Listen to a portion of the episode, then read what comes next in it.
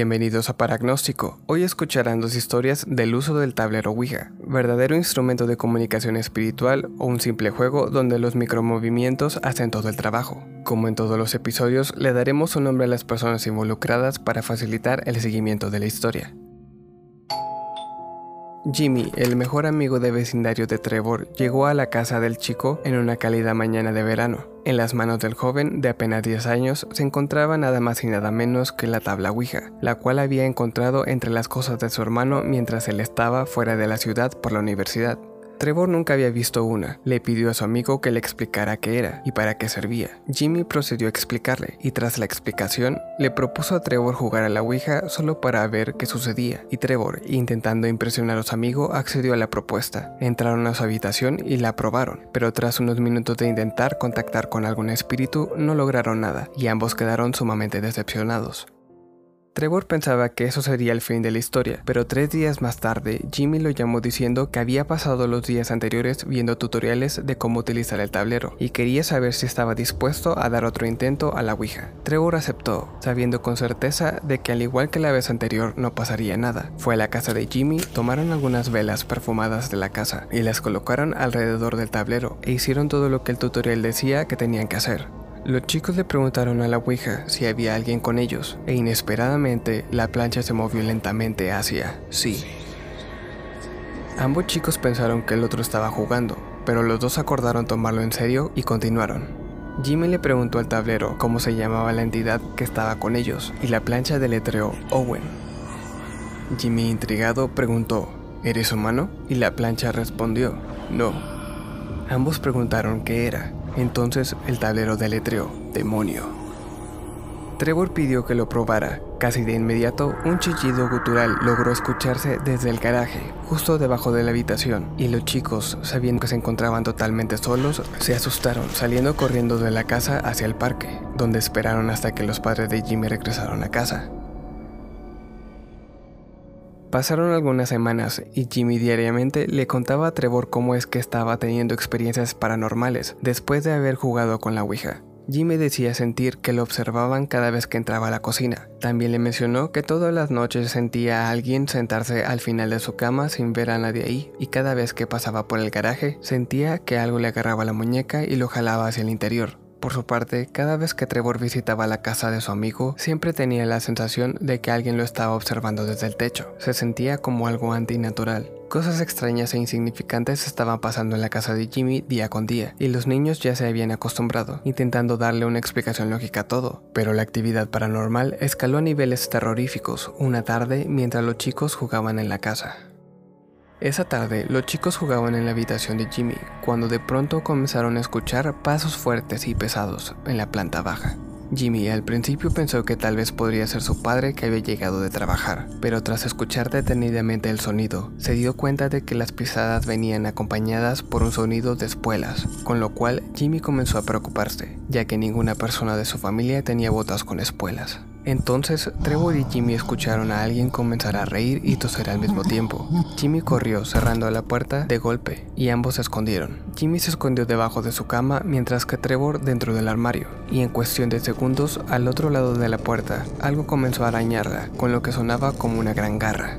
Jimmy comenzó a llorar y Trevor estaba al borde de las lágrimas. Jimmy, en un intento desesperado de que todo terminara, lanzó un grito diciendo, Déjanos en paz, Owen, nos estás asustando. Entonces, todo comenzó a detenerse, logrando escuchar a aquella entidad correr escaleras abajo. Jimmy se levantó y corrió hacia el armario, donde agarró la tabla Ouija.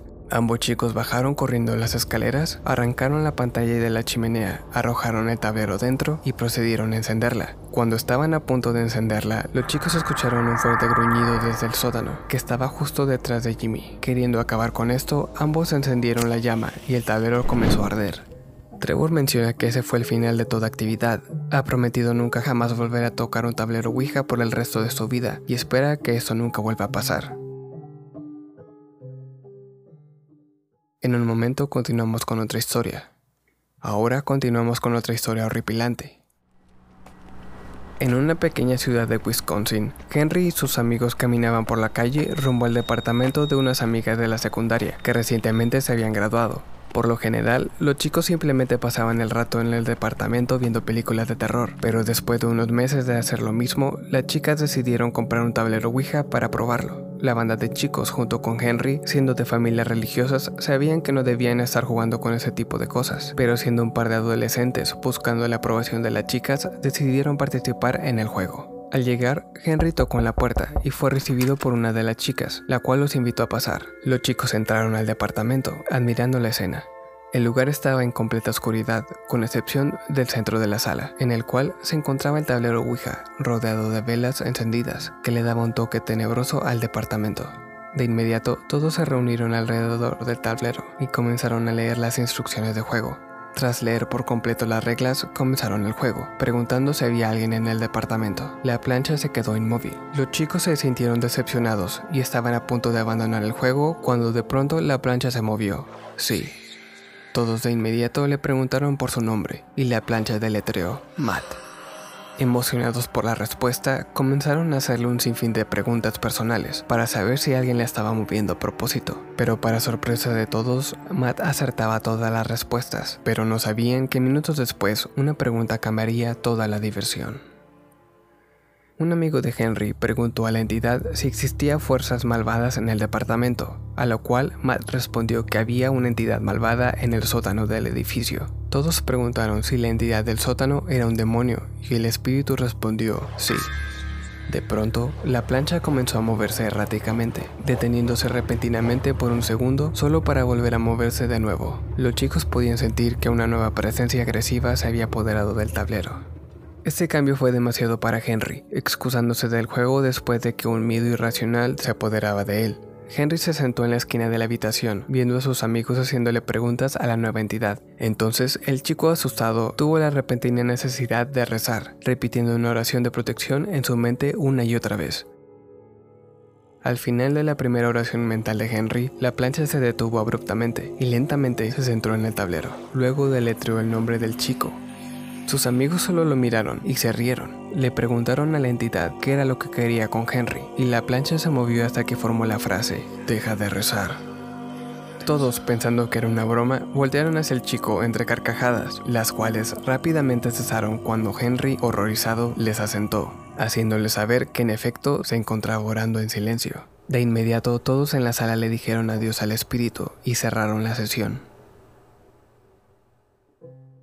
Hasta la fecha, ninguno de ellos ha vuelto a tocar un tablero Ouija y afirman que nunca lo harán. Casos como estos nos hacen contemplar en la existencia del plano espiritual y todo lo bueno y malo que existe en él. La posibilidad de que algo cruce a nuestro mundo y nos haga daño es algo realmente espeluznante. Pero ustedes qué piensan al respecto? ¿Creen en la existencia de espíritus en pena o demonios en busca de atemorizarnos? Con esto concluimos este episodio. No olviden visitar la página de Facebook para más historias. Nos vemos en otro episodio. Gracias por escuchar Paragnóstico.